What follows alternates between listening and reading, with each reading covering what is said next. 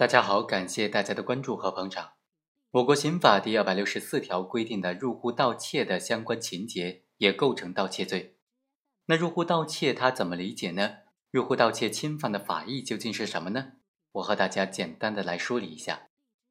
法益是指法所保护的利益，是所有客观要件之要素和主观要件之要素所描绘的核心的内容。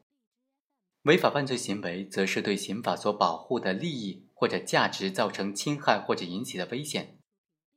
李斯特就曾经指出说，所有的法益，无论是个人法益，或者是共同社会的利益，都是生活利益。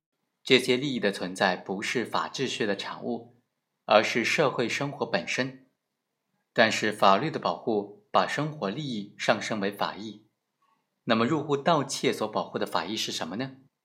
二零一一年刑法修正案八当中首次规定的入户盗窃就构成盗窃罪，既没有数额的标准，也没有次数的限制，背后的立法缘由就是入户盗窃侵害的法益是非常重要的，具有多重性，同时侵害了财产权、人身权和住宅安宁权，尤其是住宅安宁权，它直接派生于住宅不受侵犯这一宪法的基本权利，所以啊。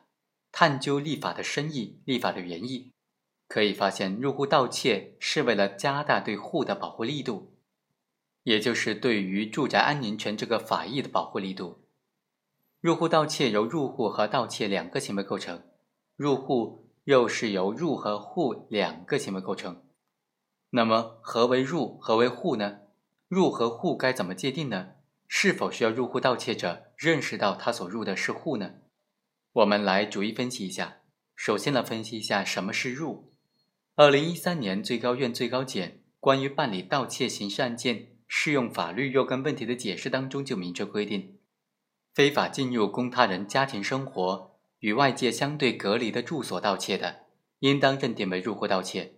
由此可知，构成入户盗窃当中的入必须是非法的进入。那么什么是非法进入呢？我们认为，这需要结合入户盗窃所保护的主要法益，也就是住宅安宁权来界定。采取的侵害住宅安宁权的方式进入的，那么就是非法进入；反之就是合法的进入。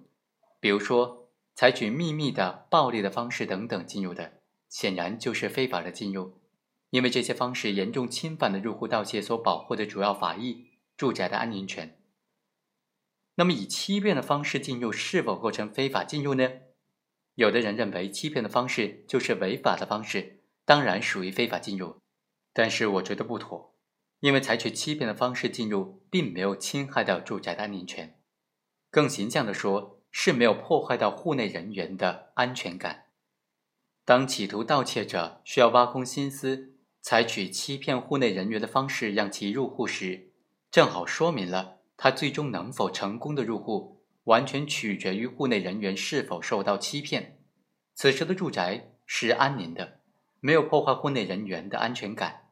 如果户内人员没有上当受骗，那么盗窃者便不可能入户。如果户内人员受到欺骗，那么也是基于户内人员的认识错误而产生的，才让他入户的。显然是认识错误，但是呢，是户内人员经过自主的判断做出的。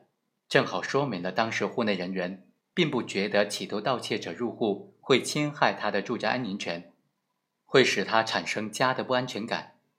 所以啊，我们认为，就算采取的是违法的方式，比如欺骗的方式入户，如果没有侵害到住宅安宁权，也不构成非法进入。当然需要强调的是，当入不属于非法进入时，即使有盗窃的故意，而且以盗窃的故意入了户。